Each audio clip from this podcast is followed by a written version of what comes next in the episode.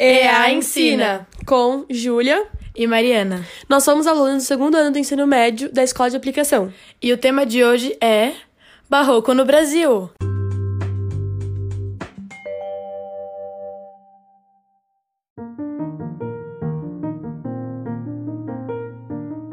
Episódio 1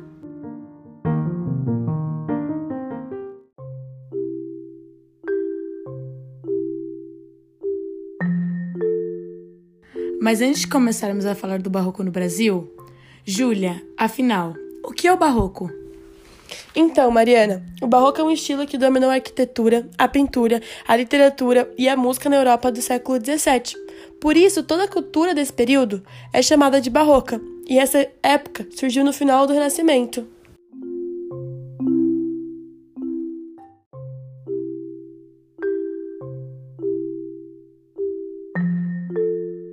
E quais são as principais características que marcaram esse período?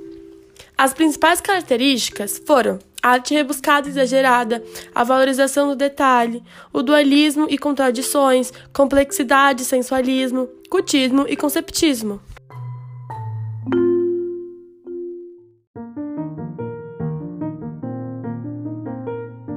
No próximo episódio falaremos do barroco no Brasil. Até a próxima!